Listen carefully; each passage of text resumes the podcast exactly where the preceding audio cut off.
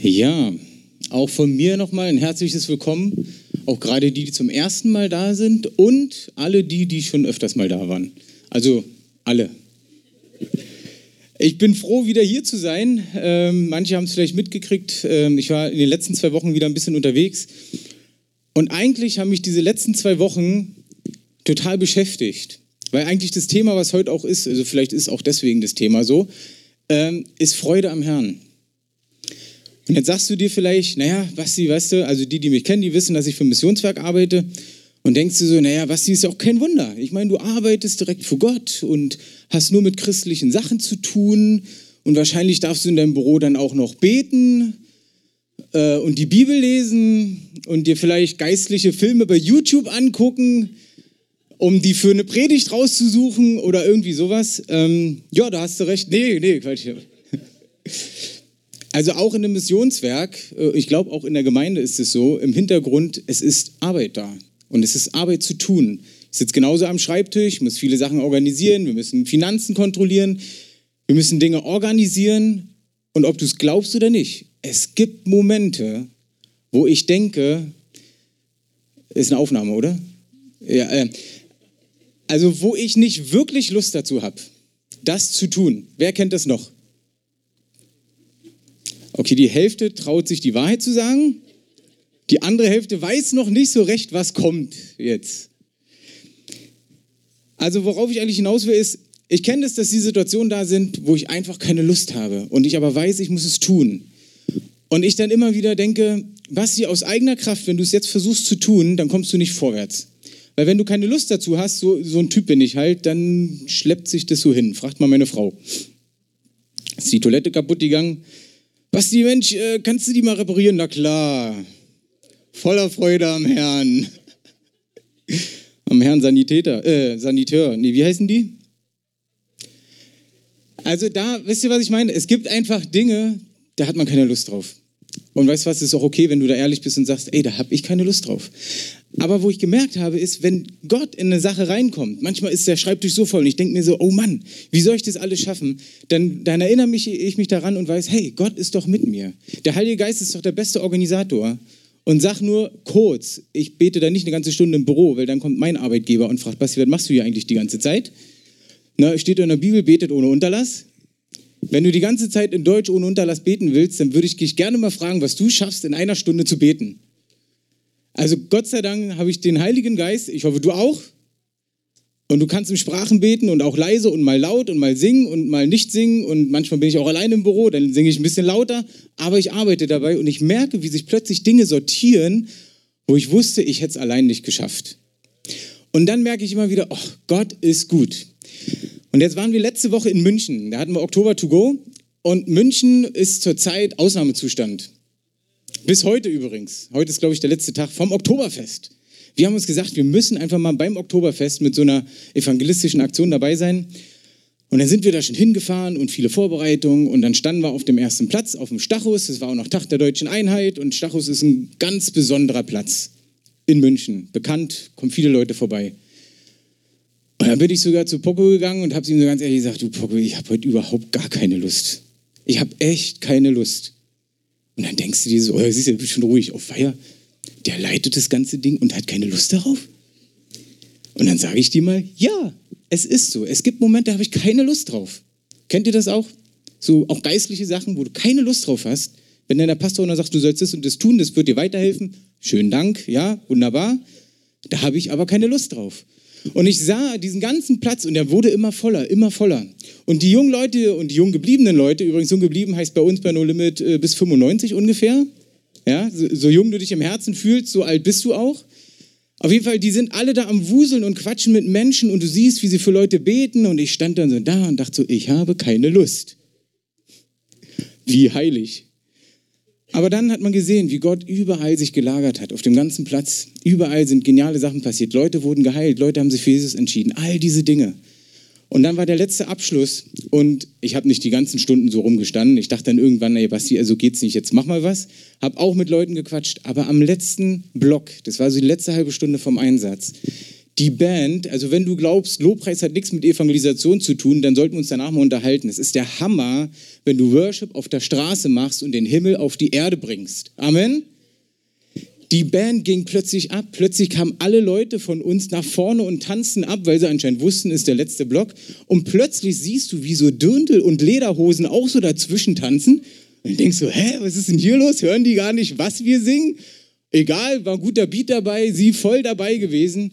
Und plötzlich merke ich so, ey, hier ist ein Moment. Hier ist gerade, irgendwas passiert hier gerade. Ich wurde so ganz aufgeregt und rennt schon zu den Organisatoren und jetzt spielen wir aber das Stück und das und hier und merkte, Gott hat was vorbereitet. Dann haben die ein geniales Theaterstück gespielt, was wir auch schon mal gespielt haben. Da waren wir noch im anderen Kino. Everything von Lighthouse, ich weiß nicht, ob ihr das kennt. Geht es richtig darum, wie Jesus sich für jeden Menschen einsetzt. Der ganze Platz war voll. Ich hätte euch gerne ein Foto gezeigt. Der ganze Platz war voll. Die saßen fast dicht am Theaterstück dran. Lederhosen, Dirndl und unsere Leute. Und dann durfte ich danach ein kurzes Zeugnis erzählen, kurz erklären, was es mit Jesus und Gott auf sich hat. Und dann als meine Schwachheit verschwunden war und ich einfach nur gefragt habe, gibt es jemanden, der Gott kennenlernen will? Da hat Gott eingegriffen. Vor uns standen vier Jungs, so 10, 12 Jahre alt. Die hatten schon Tränen in den Augen. Ich dachte, was ist denn hier los? Was passiert denn hier gerade? Da habe ich gefragt, wer ist hier und möchte Jesus kennenlernen? Und jetzt mal ganz ehrlich, wir machen das schon seit ein paar Jahren. Also, dass sich mal jemand auf der Straße meldet, das passiert mal. Aber das meiste passiert in dem Publikum. Weißt du, wo die Leute einfach fragen, hey, Sie sind ja auch stehen geblieben, wie fanden Sie das denn, was der da so erzählt hat? Da passieren die meisten Sachen. Aber von vorne fragen, das ist nicht die, die Regel, sage ich es mal so. Aber andererseits würde ich sagen, doch, es soll die Regel werden. Und plötzlich die vier Jungs strecken den Arm hoch, die zwei, die heulen schon, richtig, kamen Tränen runter, richtig volle Kanne. Und dann sehe ich, wie noch ein anderer Mann sich auch noch meldet. Und ich dachte plötzlich, was ist denn hier los? Was, was passiert denn hier gerade? Und da habe ich gemerkt, Gott stellt sich dazu, auch wenn wir uns schwach fühlen. Aber wenn wir sagen, Gott, wenn du dich hier verherrlichen willst, dann mache ich den Schritt. Und Gott hat sich dazu gestellt. Diese Leute haben sich sofort für Jesus entschieden. Wir haben alle zusammen gebetet.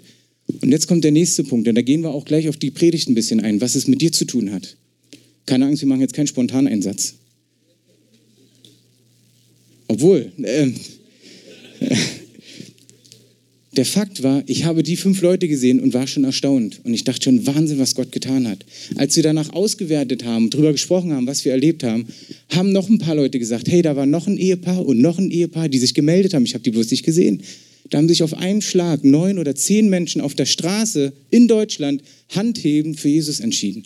Wo ich so dachte, das geht doch gar nicht. Und erst recht, weil ich keine Lust hatte. Ist Gott nicht gut? Der stellt sich dazu. Können wir ihm gerne Applaus geben. Nicht mir, sondern dem Herrn.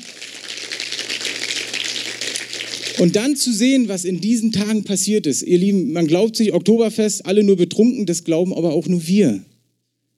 Da gibt es auch Familien. Das Oktoberfest ist nicht nur im Zelt und feiern, sondern da gibt es noch so Karussell und so, da gehen gern kleine Kinder hin. Und in diesen zwei Tagen durften wir mit über 700 Menschen sprechen und über 80 Leute haben sich für Jesus entschieden. Und der Punkt war, ich hatte keine Lust drauf.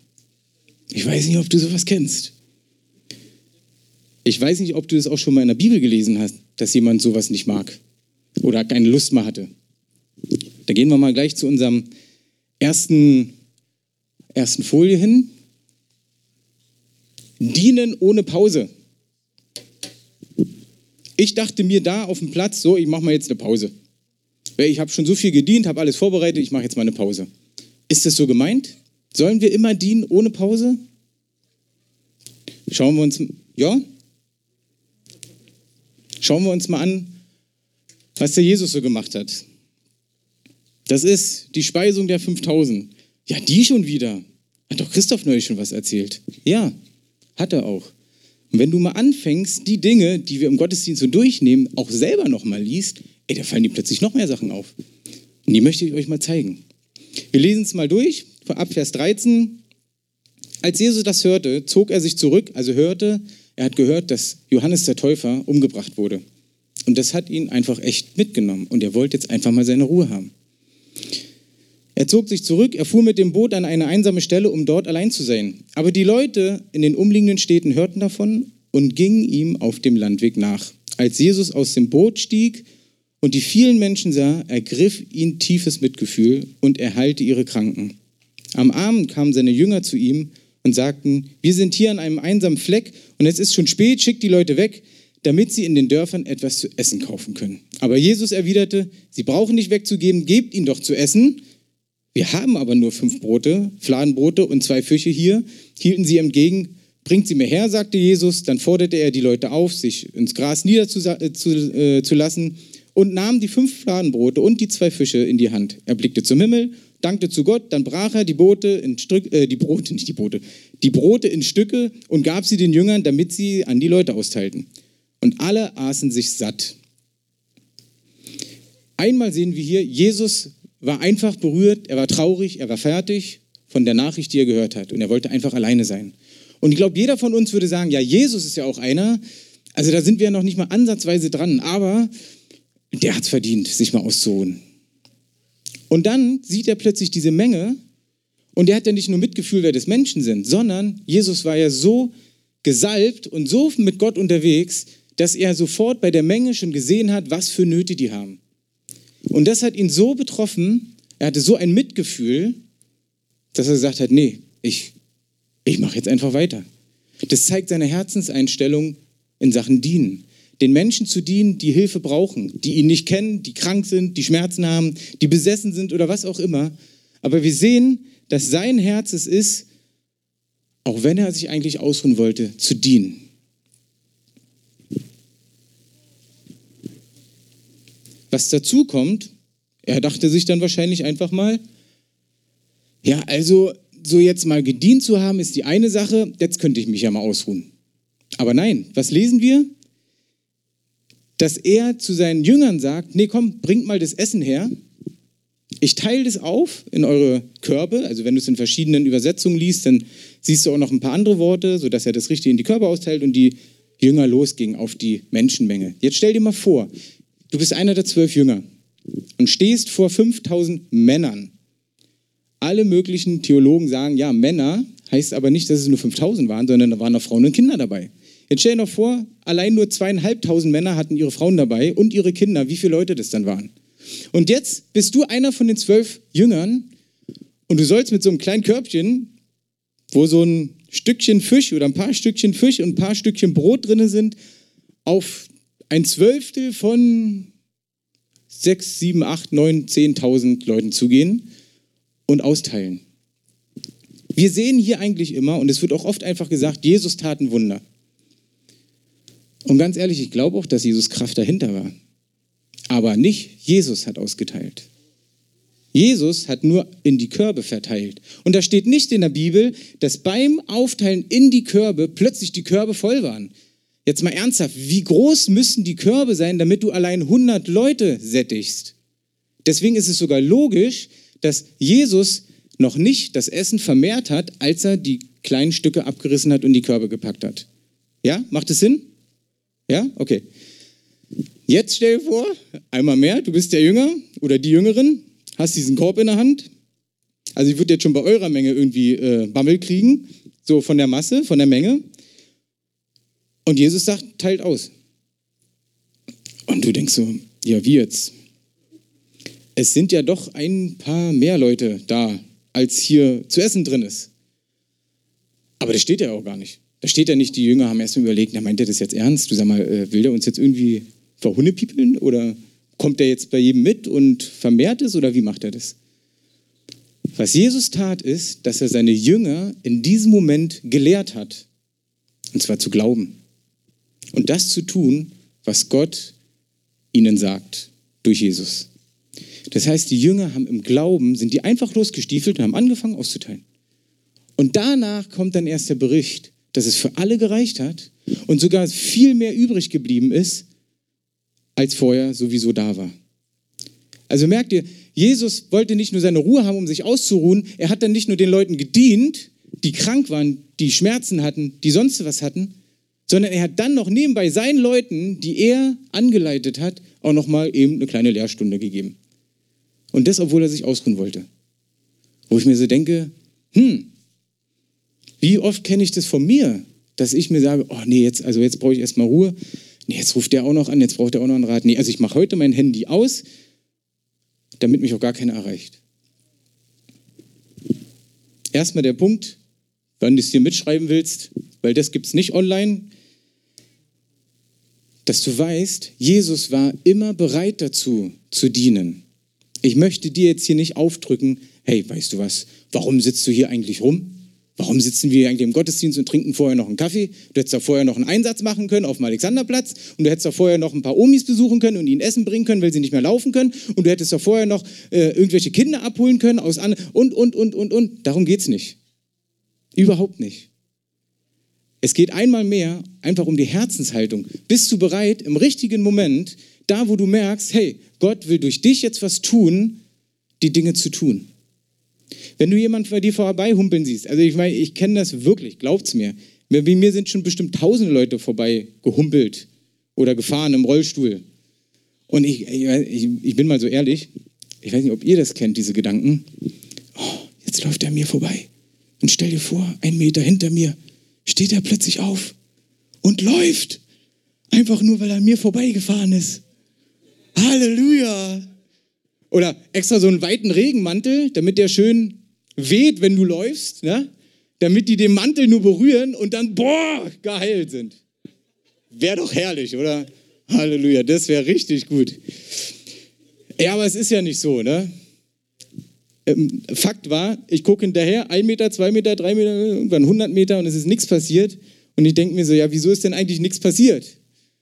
Ja, eigentlich hat es einen Gedanken gehabt, die Person anzusprechen oder Gedanken gehabt, meiner Person einfach nur zu helfen. Es geht ja nicht immer gleich um Evangelisieren, aber zum Beispiel zu helfen.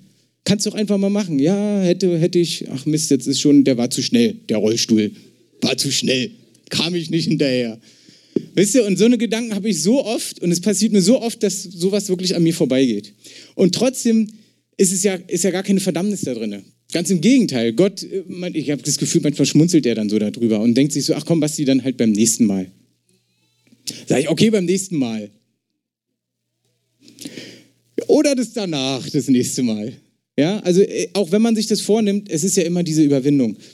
Aber ich glaube, dass Gott uns da auch ein Stück weit zeigen möchte, dass wir einfach bereit sein sollen, auch wenn wir denken, wir brauchen jetzt Ruhe, was auch absolut in Ordnung ist, wirklich.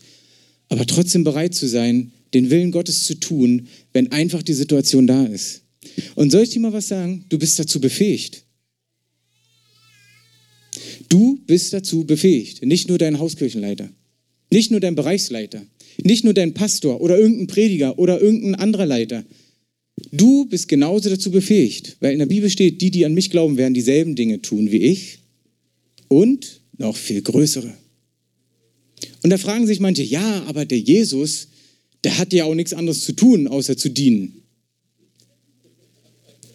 Ja, 30 Jahre hat er auf dem Sofa gesessen, hat sich Bonanza angeguckt, wollte, hat immer davon geträumt, Held zu sein. Und dann ist er irgendwann aufgestanden aus dem Sessel und sagte, Herr, hier bin ich, schicke mich in die Welt, lass mich ein Licht sein.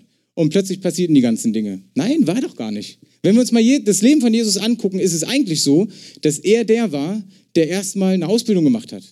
Ho, eine Ausbildung. Der hat gearbeitet als Zimmermann. Kennt ihr die jungen Leute, die dann schon nach der Schule gleich eine Bibelschule machen wollen, gleich als Pastor arbeiten wollen und sagen, ich verändere die Welt. Hey, dieses Feuer soll in dir bleiben, keine Frage. Aber werd doch erstmal Spezialist in einer Sache, wo du dem, äh, dem Reich Gottes wirklich dienen kannst. Wäre das nicht gut? Das wäre doch gut. Stell dir vor, du bist, willst Missionar werden. Willst nach Afrika. Gott hat mich nach Afrika gerufen. Nach der Schule mit 18, 19, 20. Die öfter sitzen geblieben, 21. Und Jesus sagt, ja, ich habe dich dazu gesalbt. Und dann kommt so ein Leiter und fragt ihn, na, was willst du denn da unten machen Afrika? Ja, ich äh, bringe ganz viele Menschen zu Jesus und ich baue ein Dorf auf, wo alle Christen werden und, und, und, und. Und dann frage ich manchmal die Leute, hey, aber was machst du da unten eigentlich, wenn das da keine Häuser gibt? Ja, dann baue ich eins. Okay, super. Weißt du, wie, wie es geht? Äh, nö. Ach, der Herr wird es mir schon zeigen. Ja, der Herr kann alles tun. Dann frage ich sie, hey, was ist denn da unten in Afrika? Ist ziemlich heiß, da braucht man ziemlich viel Wasser, aber das Wasser ist da ziemlich knapp, beziehungsweise da gibt es auch keine Leitung manchmal, in, gerade in so einem Dorf, was du erreichen willst. Was machst du denn dann? Bei Amazon bestellen klappt nicht. Ich baue einen Brunnen. Okay, baust einen Brunnen. Weißt du, wie das geht? Äh, Loch buddeln. Ja, aber weißt du, wie tief man so ein Loch buddeln muss, damit man überhaupt an Wasser rankommt? Nö. Und was passiert, wenn du so weit und breit gräbst und ganz unten bist und an der Seite es droht einzustürzen und, und, und. Und plötzlich fällt ihnen auf, hey, warte mal, ich sollte es vielleicht vorher erstmal lernen. Das heißt jetzt nicht, dass du lernen sollst, wie man Brunnen baut, aber wenn du was gelernt hast, äh, eine Ausbildung hast, studiert hast, was auch immer, dann hast du ein Wissen, wo du dann auch anfangen kannst, logisch zu denken oder vielleicht zu überlegen, hey, wen könnte ich denn dafür einsetzen, dass er das Loch buddelt und mir einfach nur dabei hilft. Sei, äh, sei, wirklich professionell in einer Sache und bau dann Reich Gottes damit. Jesus fing mit 30 an zu dienen und hat sich vorher ausgebildet, hat sogar gearbeitet. Du bist genauso befähigt, Dinge zu tun, auch wenn du nicht für ein Missionswerk, für eine Gemeinde oder für sonst was arbeitest. Da, wo du bist, bist du genauso befähigt, Dinge zu tun.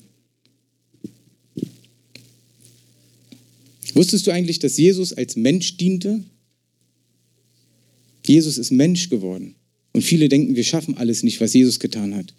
Aber der, der in uns ist, gibt uns Kraft, Dinge zu tun, wo du denkst, dass du es nicht schaffst. Markus, ich bin stolz auf dich. Du glaubst daran. Ihr dürft gern Amen sagen, wenn ihr da zustimmt. Na, schon ein paar mehr. Bin auch stolz auf euch.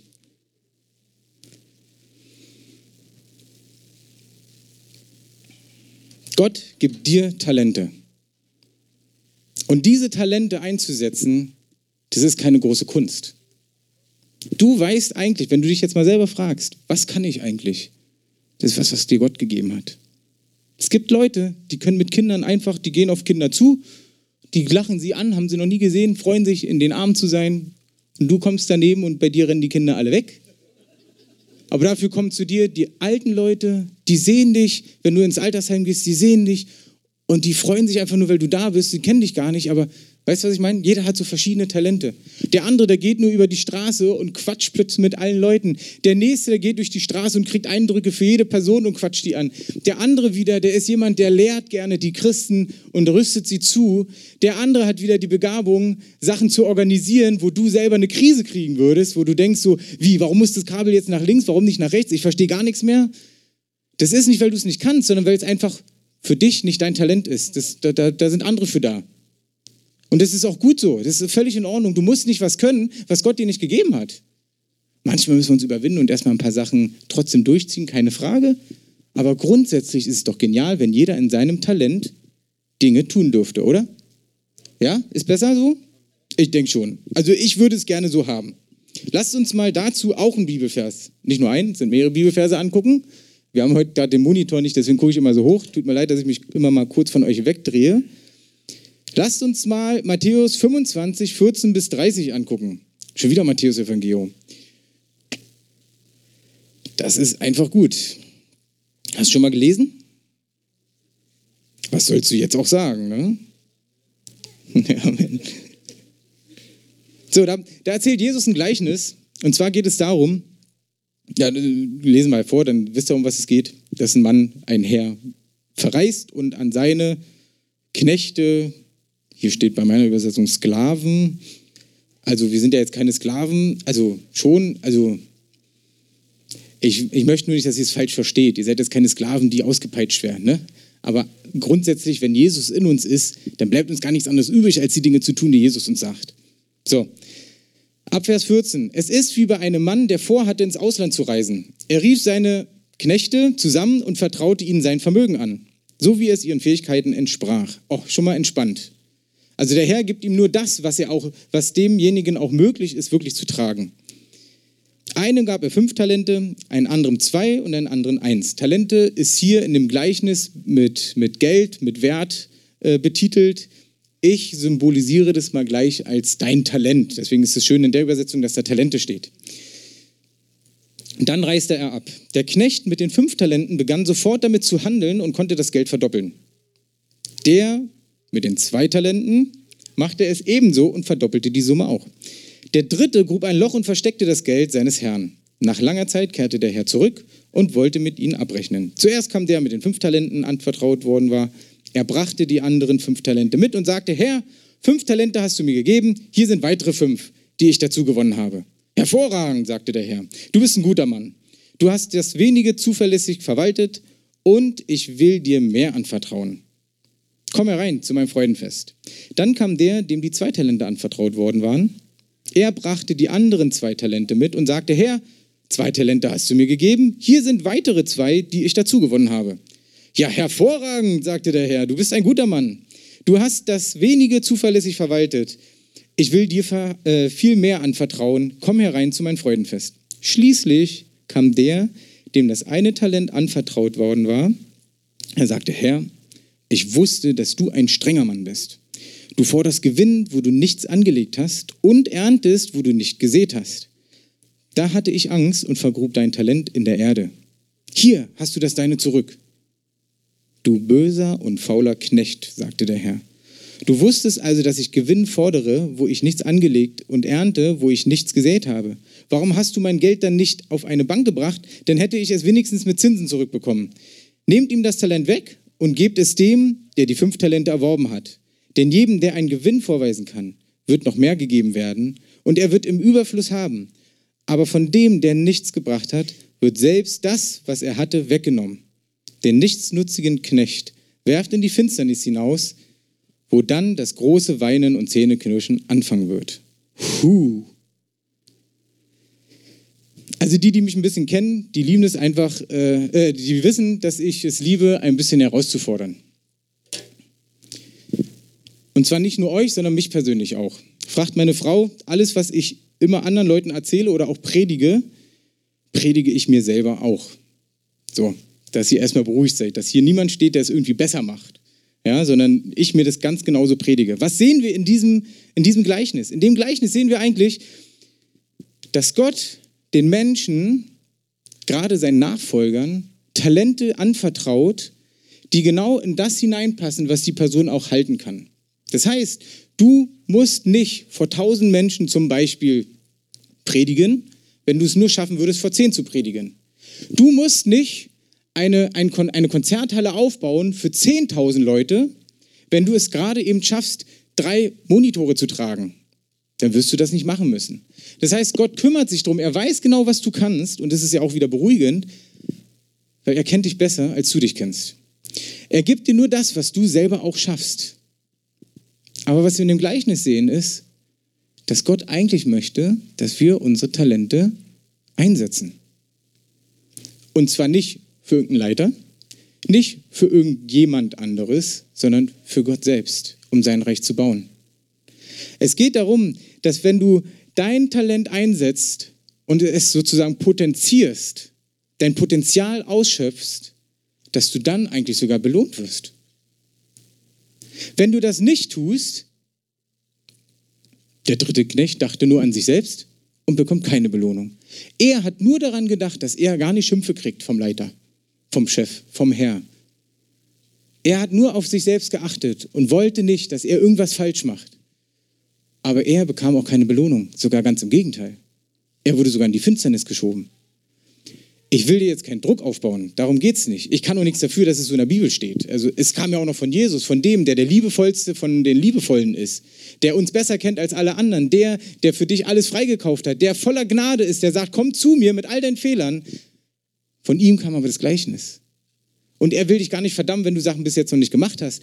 Aber er will dich darauf hinweisen, dass es gut und wichtig ist, weil wenn du dich einbringst in Sachen, dein Potenzial ausschöpfst, wird daraus mehr wachsen. Und viele fragen sich immer, ja, warum darf ich denn das noch nicht? Warum darf ich denn das noch nicht? Hey, wenn du es noch nicht mal schaffst, pünktlich irgendwo zu sein, dann wird dir auch dein Chef nie irgendeinen Messestand oder sonst was anvertrauen, weil der ja gar nicht glauben kann, dass der Messestand pünktlich steht. Amen. Bäckermeister. Wenn du beim Bäcker arbeitest, also wenn du übrigens ein bisschen Trinkgeld brauchst, wenn du noch keinen Job hast, such dir doch eine Bäckerei. Es ist Segen in dem Ganzen. Du kannst jedes Brot segnen. Ja, dein Leib. Okay. Aber auch da, hey, wie früh musst du aufstehen dann, Jan? Vor vier. vor vier ist die Zeit nicht äh, bestimmt, einfach nur vor vier. Da äh, gibt es da überhaupt Zeiten? Äh, ich bin da irgendwo tief in irgendwelchen anderen Träumen. Aber wisst ihr, was ich meine? Wenn dann Jan es nicht schaffen würde, früh aufzustehen, dann hätte er seinen Job nicht weiter. Wenn dann Jan sich nicht einbringen würde und sagen würde, hey, gar kein Problem. In der Gemeinde lebe ich doch auch Leiterschaft oder ihr leitet doch auch eine Hauskirche, ne? Genau, auch Leiterschaft. Dann nehme ich das auch mal mit in meinen Beruf mit rein und mache da genau dasselbe. Weil das ist ein Potenzial, was Gott mir gegeben hat. Das ist ein Potenzial, was Gott dir gegeben hat. Und du setzt es ein und plötzlich wirst du höher gestellt und kriegst plötzlich einen Schlüssel, darfst von alleine aufschließen, darfst alleine die Brötchen backen und all so eine Sachen, was du vorher, als du eingearbeitet wurdest, noch gar nicht machen darfst. Einmal, weil du es noch nicht weißt und zweitens, weil die noch gar nicht wissen, ob sie dir vertrauen können. Aber wenn du dich einbringst mit all deinen Dingen, mit all deinen Gaben, mit all deinen Talenten, die du hast, wird Gott es belohnen, indem er dir mehr in diesen Sachen gibt. Und das gilt genauso in geistlichen Dingen. Wenn du davon träumst, dass Menschen geheilt werden, ob im Gottesdienst, auf der Straße, zu Hause, wo auch immer, wenn du davon träumst, dass Menschen geheilt werden sollen, durch dich, durch deine Gebete, und du das Gefühl hast, hey, das ist so ein Ding, was Gott mir irgendwie gegeben hat, dann bringt es nichts, wenn du dann nie für jemanden betest. Ist auch logisch irgendwie, oder? Es kann sich nur dann entwickeln und potenzieren, wenn du anfängst, das zu tun, was Gott dir aufs Herz gelegt hat. Wenn du anfängst, Dinge umzusetzen, stellt sich Gott dazu. Kennt ihr den Todd White? Habt ihr schon mal von Todd White gehört?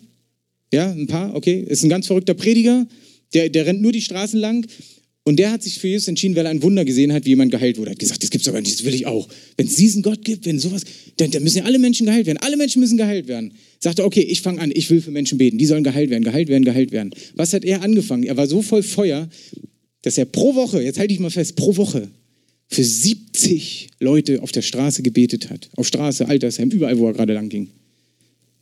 Und in den ersten Wochen, sagt er, ist nichts passiert. Ersten Wochen, also allein wenn du jetzt überlegst, zwei Wochen sind 140 Leute, 140 Gebete, 140 Mal überwinden, für jemanden zu beten, der gerade krank ist. Und es ist nichts passiert und er hat weitergemacht. Und irgendwann fing es an, oh, Kopfschmerz ist weg. Oh, der Schmerz am Daumen oder was auch immer ist weg. Und jetzt ist es so, dass er es oft erlebt, dass er in einer Einkaufsmall irgendwo lang geht, da ist jemand im Rollstuhl, fängt an für die zu beten und die läuft mitten in der Mall, Mall, wisst ihr, was das ist? Wie so ein riesen Einkaufshaus, bloß in Amerika, fängt plötzlich an zu laufen, was er vorher jahrelang nicht konnte. Ich möchte dich damit nicht unter Druck setzen, sondern ich möchte die Perspektive eröffnen, dein Potenzial, was du hast, es muss jetzt nicht Heilung sein, es kann prophetisch sein, was auch immer, dass du es einsetzt, dass du deine Begabung, wenn du besonders gut im Handwerken bist, wenn du besonders gut an Computern, IT, äh, Technik, äh, was auch immer bist, bring das doch mal ein, um Gottes Reich zu bauen. Weißt du, was du dann erleben wirst? Wie Gott sich dazu stellt. Und du wirst dich wundern, was Gott durch dich tun wird. Ihr seid ja schwer begeistert. Habt ihr Angst davor? Nein. Wer möchte, dass Gott mehr bei dir im Leben tut? Na, Halleluja. Für den Rest beten wir nachher.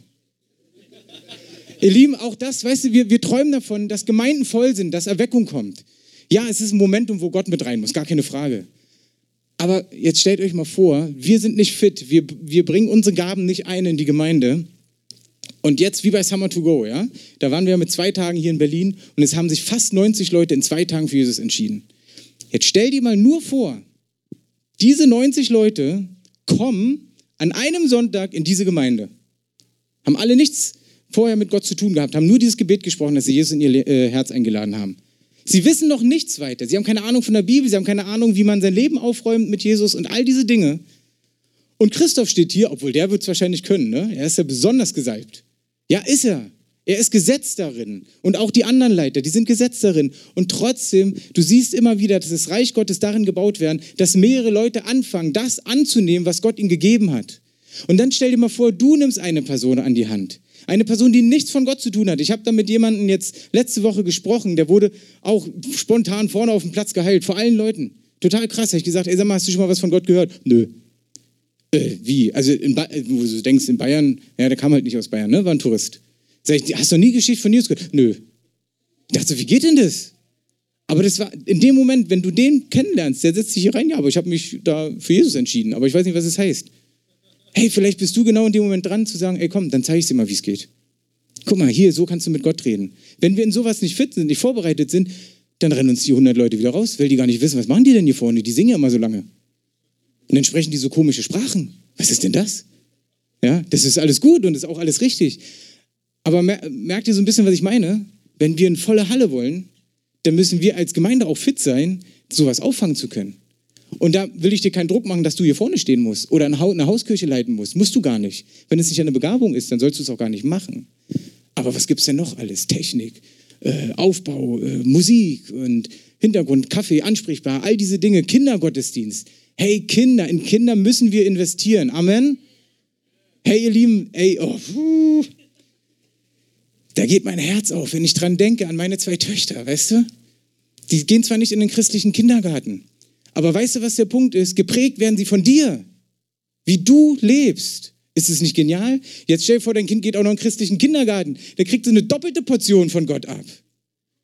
Aber wenn er dir nachfolgt, dein Kind, deine Tochter, dein Sohn, was auch immer, und macht plötzlich dieselben Dinge wie du, fängst an, für Kranke zu beten. Da fällt mir die Geschichte ein, wir hatten einen kleinen Einsatz gemacht auf dem Alexanderplatz. Eva sagte mir zwei Wochen vorher, übrigens, äh, ich muss ein Wochenende weg und kann Lina nicht mitnehmen. Ja, gar kein Problem, kann ja bei mir bleiben, die Lina. Super. Freue ich mich drauf. Nee, wirklich meine ich ernst. Ich mag diese Tochter, Vater-Tochter-Zeit, die ist der Hammer. So, und dann kam das Wochenende immer näher und heieiei, da haben wir ja einen Einsatz. Äh, und am Samstag haben wir noch ein Treffen und am Sonntag, da ist ein Gottesdienst.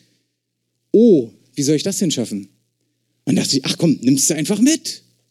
Hey, nehmt eure Kinder mit, wo immer ihr hingeht. Gerade da, wo Gott sich erweist, wo Gott wirkt, nehmt die Kinder mit, die müssen es miterleben. So, dann war die Lina mit auf dem Einsatz. Er hing mir nur am Zippel, ne? konnte nichts machen. Na gut, saß ich an der Technik, habe da ein bisschen versucht, äh, laut und leise zu machen. Hat so zugeguckt, die Leute von uns haben da getanzt und mit Leuten gesprochen und gepredigt und so weiter. Zwei Wochen später, Eva war natürlich wieder zu Hause, ruft sie mich im Büro an. Du, Basti, weißt du, was die Lina gerade gemacht hat? Da ich nie was denn. Die stand vor unserer Tür auf unserer Treppe mit einem Holzklöppel in der Hand. Sag ich, was kommt jetzt? Erweckung in der Nachbarschaft. Nein, noch nicht ganz, aber sie hat den Klöppel in der Hand und sagt so, so, wir sind hier auf dem Alexanderplatz. Ihr da hinten, ihr tanzt jetzt und ihr sprecht und ich predige von Jesus.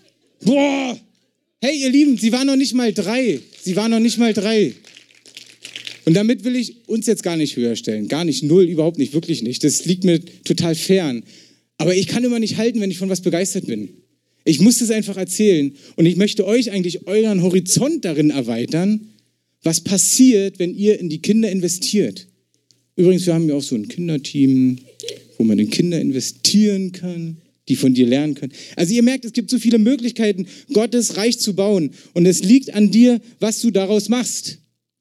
Die Frage ist nicht, wie viel du hast, ob fünf, zwei, drei oder nur ein halbes Talent, sondern die Frage ist ganz einfach, sondern wie wir es einsetzen. Setzt du dein Talent so ein, wie Gott es dir gegeben hat? Ach, schon wieder so was Herausforderndes, oder? Ist jetzt nicht langsam Zeit, Schluss zu machen? Ja, ist gleich Zeit. Ihr Lieben, ich möchte euch dafür ermutigen, ihr werdet mehr Sachen erleben mit Gott, wenn ihr euer Talent wirklich da einsetzt, wo Gott euch reingesetzt hat. Und auch in der Gemeinde werden wir mehr Dinge erleben, wenn einzelne Leute mehr in das reinkommen, was Gott für sie vorbereitet hat. Amen.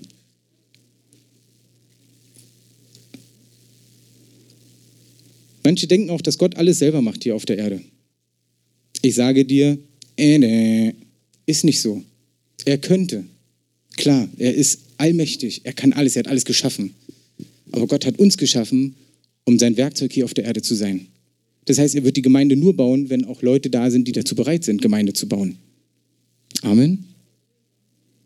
Zudem, falls ihr euch wundert, hier die Leitung nicht da ist. Wir haben es nicht abgesprochen, dass ich jetzt mal hier was von Mitarbeit erzähle und Sie nicht dabei sein müssen. Nein, Sie sind gerade in Israel. Hey, in dem Land, oh, ich war immer noch nicht da, ich muss da irgendwann mal hin. Sie empfangen in der Zeit von Gott, was für das nächste Jahr dran ist. Und ich möchte euch mitnehmen und sagen, wisst ihr was? Sie sollen es empfangen. Aber wir sind doch da als Gemeinde und tragen das mit. Und wir vielleicht, wer, wer weiß, was für Dienste demnächst hier aufblühen. Da gibt es ein, ein, Team, was in Altersheime geht. Gibt es ein Team, was auf Kinderspielplätze geht. Gibt es ein Team, was sich hier. Oh, komm, müsst, ich muss euch mal so eine kleine Vision mitnehmen. Ich, ich, wo ist denn hier Andreas? Andreas, komm doch mal bitte kurz an, an deine Harfe. Wir machen jetzt mal hier ein bisschen Himmel. Ist das okay? Machen wir ein bisschen Himmel? Ja. Wir können auch auf der Erde bleiben, aber so ein bisschen, so ein bisschen von dem. Jesus. Jesus. Ich habe schon das Gefühl, dass hier ein, zwei Leute sind, die sagen, ey, ich kann es nicht mehr hören. Immer soll ich was tun, immer soll ich was tun. Ich sehe keine Ergebnisse. Ich möchte dir sagen, alles, was du tust und gerade aus der Motivation, was Gott dir sagt, ist eine Frucht da, die du vielleicht nicht sofort siehst. So ähnlich wie ich das von München erzählt habe, wo ich nicht wusste, wie viel sich eigentlich noch gemeldet haben. Ich habe nur das eine gesehen, aber nicht alles. Früher, als ich mal in der Ukraine war, habe ich für eine Frau gebetet, wo ich keine Ahnung, ich hatte keinen Übersetzer, nichts. Ich wusste nicht, was mit ihr passiert war, außer dass sie plötzlich ruhig geworden ist, nachdem ich alle Geister gebunden habe und Dämonen und keine Ahnung. Aber ich wusste nicht, was mit dieser Frau war. Zwei Jahre später treffen wir sie wieder auf dem Platz. Und sie blühte, ich habe sie gar nicht wiedererkannt. Und sie sagte, ey, vor zwei Jahren habt ihr für mich gebetet. Also wir waren zu zweit oder zu dritt, als wir für sie gebetet haben. Ich wusste nicht, was mit der Frau passiert ist. Die hat sich so krass für Jesus entschieden. Und sie war in dieser Stadt nur deswegen, weil sie zum Arzt wollte. Warum denn zum Arzt? Haben wir gefragt. Und hat sie gesagt, ganz einfach, weil ich todkrank war. Ich hatte Leberzirrhose, meine Speicheldrüse war kaputt und ich hatte AIDS. Und nach diesem Treffen, wo Leute, wo Christen einfach für sie gebetet haben, ist sie zum Arzt gegangen und die Werte sind so gut geworden, dass sie komplett geheilt war. Komplett. Jetzt stell dir mal vor, stell dir mal vor, es geht jetzt vielleicht nicht gleich um eine Heilung von einer AIDS-Kranken. Und darum geht es mir auch nicht. Aber einfach diese Sichtweise, da wo du dich investierst und nicht gleich Dinge siehst, bist du ein Segen für Menschen, wie du es dir gar nicht vorstellen kannst. Jetzt macht mal ganz kurz eure Augen zu. Ich möchte euch mal mitnehmen.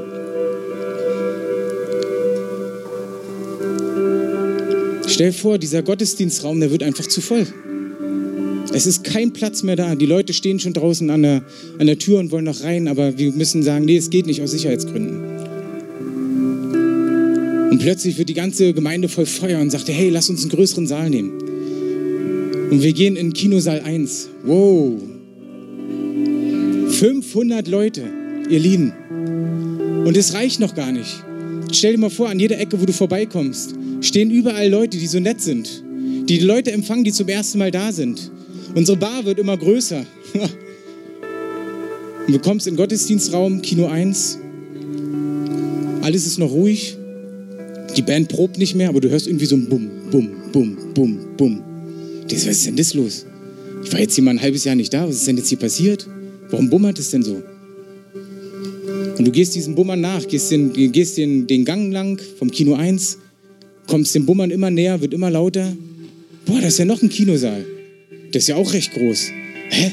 Läuft hier auch was? Die sind ja hier alle so jung. Wie, was? Das ist die Jugend? Die Jugend? 200 Leute? Die feiern hier heute Morgen auch Gottesdienst? Das gibt's doch gar nicht. Zwei Seele, die voll sind. Und du, du riechst so richtig dieses Erweckliche, wo Gott sich in jedem Gottesdienst so richtig lagert, wo Menschen geheilt werden, wo Menschen freigesetzt werden, wo Menschen zum Glauben kommen. Und überall siehst du Leute aus der Gemeinde, die sich einbringen, die Freude daran haben, ihr Talent total hineinzubringen. Die Freude daran haben, den Menschen so zu begegnen, was Gott ihnen als Talent gegeben hat. Hey, du bist der beste Kaffeezapfer. Du stehst in einer Kaffeemaschine und machst ah, 500 Kaffee am frühen Morgen. Der andere oder die andere steht im Eingang. Ist so ein Strahlebär, weißt du so. Oh, du, du siehst die Person, wenn du morgens reinkommst ins Foyer und willst sie schon knuddeln und sagen, hey, ich bin zu Hause, Halleluja. Und du merkst einfach, wo überall die Gemeinde zerstreut ist und den Menschen dienen, die zum Gottesdienst kommen. Und keiner das Gefühl hat, hey, ich mache jetzt zu viel und ich kann nichts mehr und ich höre nichts von der Predigt. Boah, und dann hörst du was? Wie? Die haben was Neues eingeführt? Es gibt jetzt sogar Mitarbeitergottesdienste? Boah, das ist ja cool, weil da wird ihnen gedient, da wird den Mitarbeitern das gegeben, was sie investiert haben an dem Sonntag, wo sie in der Gemeinde mitgeholfen haben. Wie? Und da gibt es noch Teams, die in Altersheime gehen? Gibt es noch Teams, die zu kleinen Kindern gehen? Gibt es noch Teams, die auf dem Alexanderplatz gehen? Was ist denn hier los? Hier ist ja richtig Leben in der Gemeinde. Ich will dabei sein. Ich möchte es nicht verpassen, wie Gott wirkt. Oh Jesus. Und gerade spricht der Heilige Geist zu mir und ich glaube, dass hier einzelne Leute sind, die alles gegeben haben in einem Dienst, in einer Gemeinde. Ich weiß nicht, ob hier oder in einer anderen Gemeinde. Und du hattest den Fokus, dem, dem, dem Leiter zu gefallen oder der Leitung zu gefallen. Und dann wurdest du total enttäuscht. Weil diese Leitungen sind Menschen, die Fehler haben. Du wurdest enttäuscht und dein ganzes Gerüst ist irgendwie zerbrochen, weil du das Gefühl hast, du hast alles umsonst getan. Und ich möchte dir sagen, Gott ist nicht einer, der zwingt, sondern Gott ist einer, der dir die Tür öffnet und sagt, hey, du kannst dabei sein. Du darfst erleben, wie ich dich benutze. Egal ob im Gottesdienst, auf deiner Arbeit. Und er möchte dir heute Heilung schenken. Er möchte in dein Herz hineinsprechen und sagen, hey, ich habe gesehen, wie du gedient hast. Hab den Fokus auf mich beim Dienen.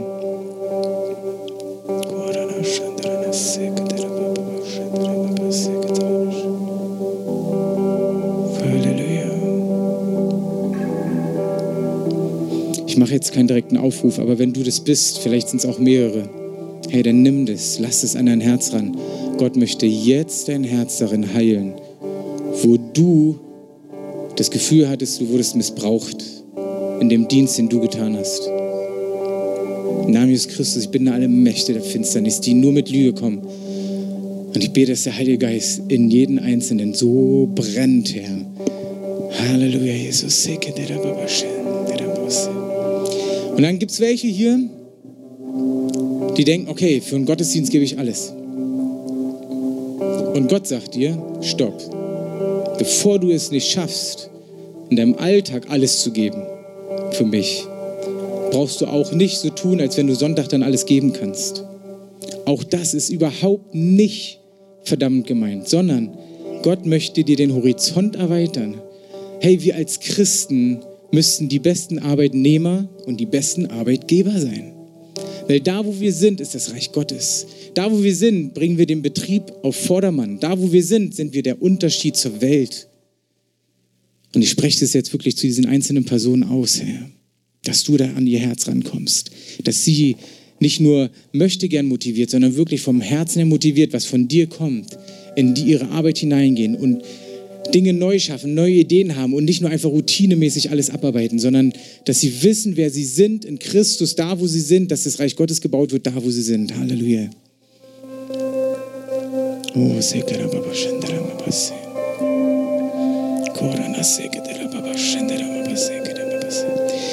Und wenn du sagst, hey, ich habe wirklich was, ich habe wirklich was, aber ich weiß nicht, wie ich es einsetzen soll. Gott macht es meistens so, dass du nicht gleich das Größte bekommst, was mit deinem Talent möglich wäre, sondern dass er im Kleinen anfängt. Und vielleicht, da will ich dich einfach zu ermutigen, vielleicht fängst du hier in der Gemeinde an, dein Talent auszuspielen, dein Talent einzusetzen, sodass dein Potenzial erweitert wird. Dass du dein Potenzial Schritt für Schritt ausschöpfen kannst. Dann will ich dich dazu ermutigen. Wir haben im Moment nur bestimmte Plätze in den einzelnen Diensten, aber wenn du das wirklich willst, wenn du sagst, ich möchte bei diesem Hausbau des Gottes dabei sein, ich möchte diese Dinge tun, um mich für Gott zu investieren, hey, dann mach das doch. Heiliger Geist, ich bitte dich, dass du zu Einzelnen sprichst, die jetzt gerade Ideen und auch Visionen bekommen, wie sie in verschiedenen Diensten Dinge umsetzen können, erweitern können, wo sie vielleicht neue Impulse bringen, bessere Dinge machen, besser strukturieren, was auch immer.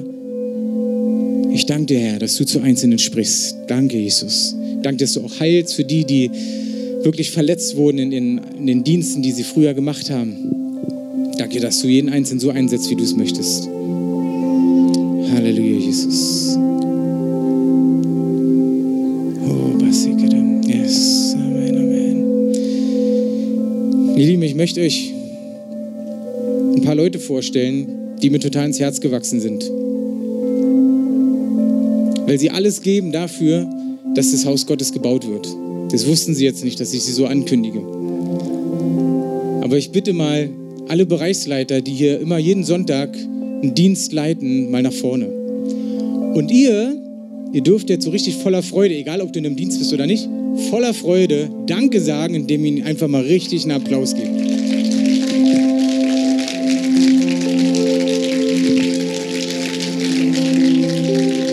Wundert euch nicht, da wo Leiter nicht da sind, Alex und Anne, da vertreten sie welche. Und ich habe alle mal gebeten, dass sie mal kurz, wirklich kurz erzählen, was sie eigentlich in dem Dienst machen und wie man sich einbringen kann?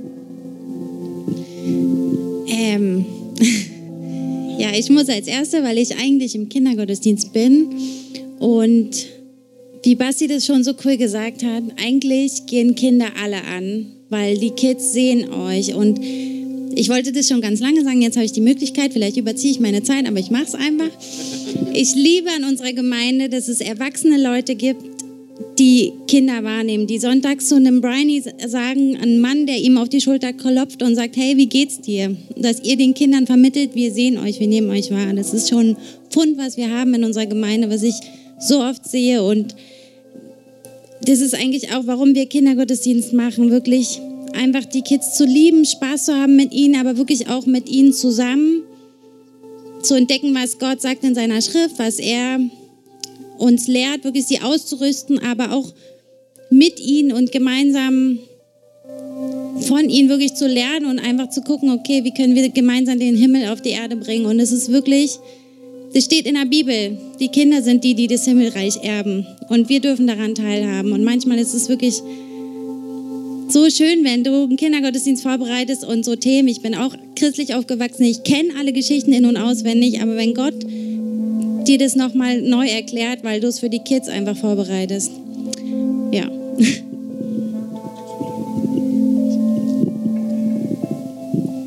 Ja, ich stehe hier für die Anne, die die Ansprechbar leitet. Das ist klassisch dieser Kaffeedienst, wie er in anderen Gemeinden ähm, genannt wird. Also wir stehen hinter der Bar, ansprechbar, äh, machen halt ein bisschen Kaffee, ein bisschen Tee, stellen ein paar Kekse hin. Das ist für euch alle.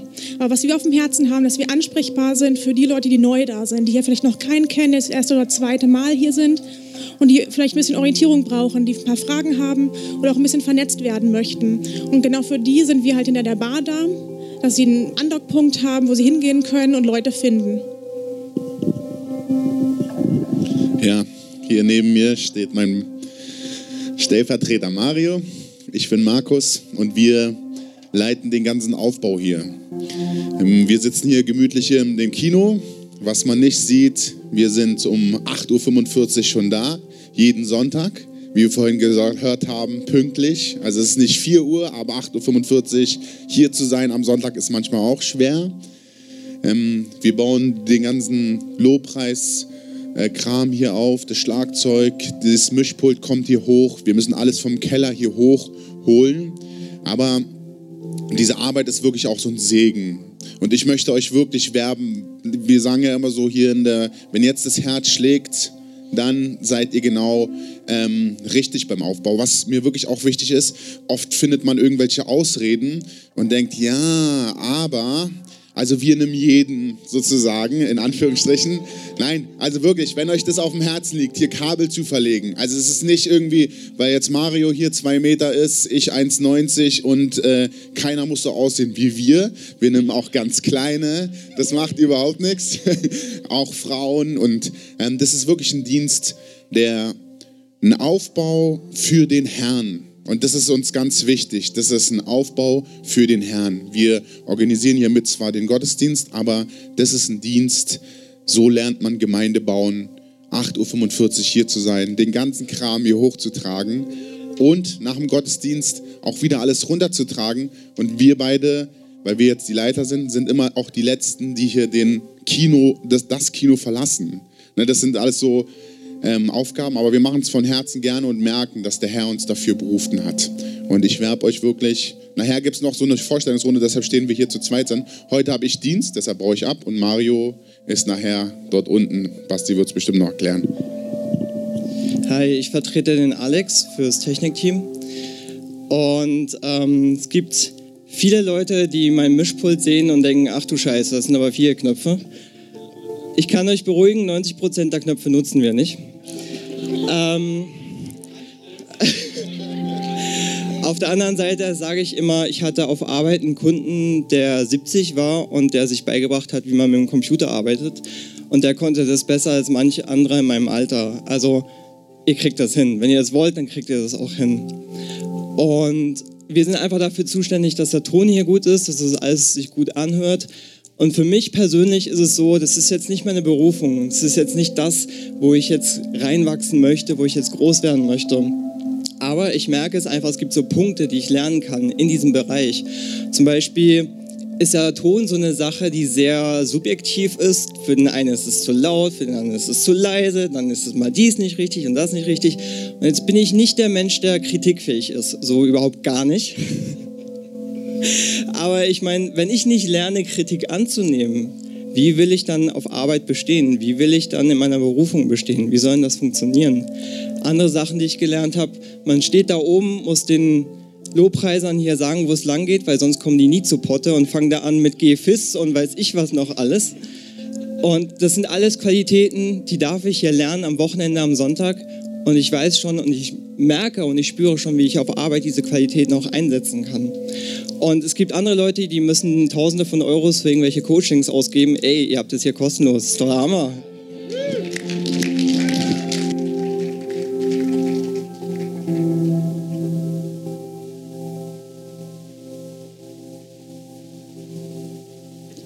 Der Techniker hat auch gleich das Handy, äh, Mikro ausgemacht. Also ihr seht, was alles möglich ist. Und dann gibt es noch ein Team, Multimedia. Das stelle ich kurz vor, weil der Marc auch unterwegs ist. Hier diese Sachen, wenn Filme laufen, der Beamer, all diese Sachen, auch die Übertragung, die weiter ausgebaut werden soll. Wenn du sowas kannst, hey, dann bring doch dein Talent mit rein. Wenn du andere Sachen machen kannst, dann bring das doch mit rein.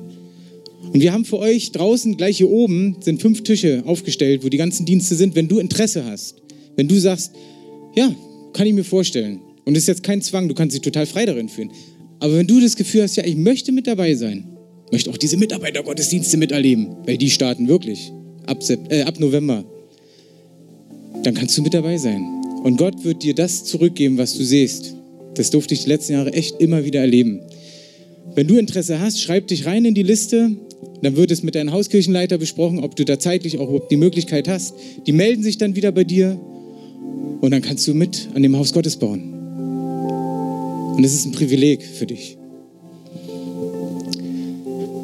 Ich schließe es jetzt noch kurz ab, ja? Ihr Lieben, es ist schon spät. Ich habe zwar das Gefühl, ihr wollt nicht raus. Oder liegt es nur daran, weil ich noch nicht aufgehört habe? Mit Kolosser 3, Vers 17. Bei allem, was ihr tut, tut es für Gott.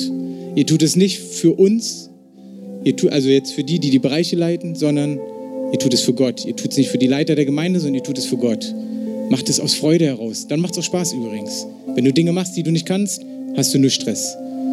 Name Christus, ich danke dir für das ganze Wort, Herr. Ich danke dir, dass du zu einzelnen Herzen auch schon gesprochen hast. Ich danke dir, dass du jeden liebst. Und ich danke dir, dass du niemanden verdammst. Nur weil er vielleicht das Gefühl hatte, bis jetzt hat er sich noch nicht genügend eingebracht. Herr, du weißt, wo jeder rein gehört. Wenn du jemand bist, der mehr draußen ist, hey, und dich dafür Gott einsetzt, dann setz dich dafür Gott ein. Nimm das, was Gott dir gegeben hat. Talente, nicht nur für Gemeinde, sondern genauso für draußen, für Menschen, die, dich, die Jesus noch nicht kennen. All diese Dinge, die gehören zusammen, die gehören auch in Gemeinde. Es gehört in den gesamten, gesamten Leib Christi. In Jesu Namen. Amen. Vielleicht können wir jetzt noch die Musik einspielen. Wenn du noch ein Gebetsanliegen hast, darfst du gern noch mit nach vorne kommen, wenn du Jesus noch nicht kennst du das Gefühl hast, was erzählen die hier eigentlich? Und du sagst, hey, aber das, das hört sich so echt an und du möchtest Jesus in dein Leben einladen, dann komm auch mit nach vorne, wir beten genauso für dich. Bitte äh, euch Hauskirchenleiter, die ihr da seid, dass ihr mit nach vorne kommt, beten, wenn's auch gerade wenn es noch voll wird. Und wenn du, wie gesagt, vergesst es nicht, wenn du Interesse hast, an einem Dienst mitzumachen, draußen stehen gleich die ganzen Leute, da sind Listen, tragt euch ein. Und dann wünsche ich euch einen schönen Sonntag, aber nicht nur einen schönen Sonntag, sondern eine geniale Woche, wo ihr eure Talente einsetzt für Gott. In Jesu Namen. Amen.